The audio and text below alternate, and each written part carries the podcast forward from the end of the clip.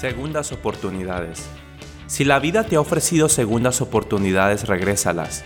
No necesariamente con los que te han hecho mal, puesto que existen límites que no debemos dejar de cruzar a nadie. Pero quizás con otros que te han hecho bien y nunca le has podido apreciar o reconocer. Hay gente cerca de ti ahora mismo que lleva años mostrándote amor y cariño y probablemente tu ego, la costumbre o tu inmadurez no te han permitido ser recíproco o corresponder de la misma forma con gracia y elegancia.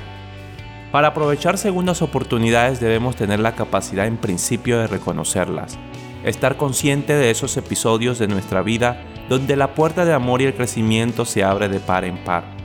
Para dar segundas oportunidades debemos ser capaces de atender la magia de cada persona y su potencialidad para enriquecernos con sus historias personales y sus accesos a otra parte de la realidad que no conocemos.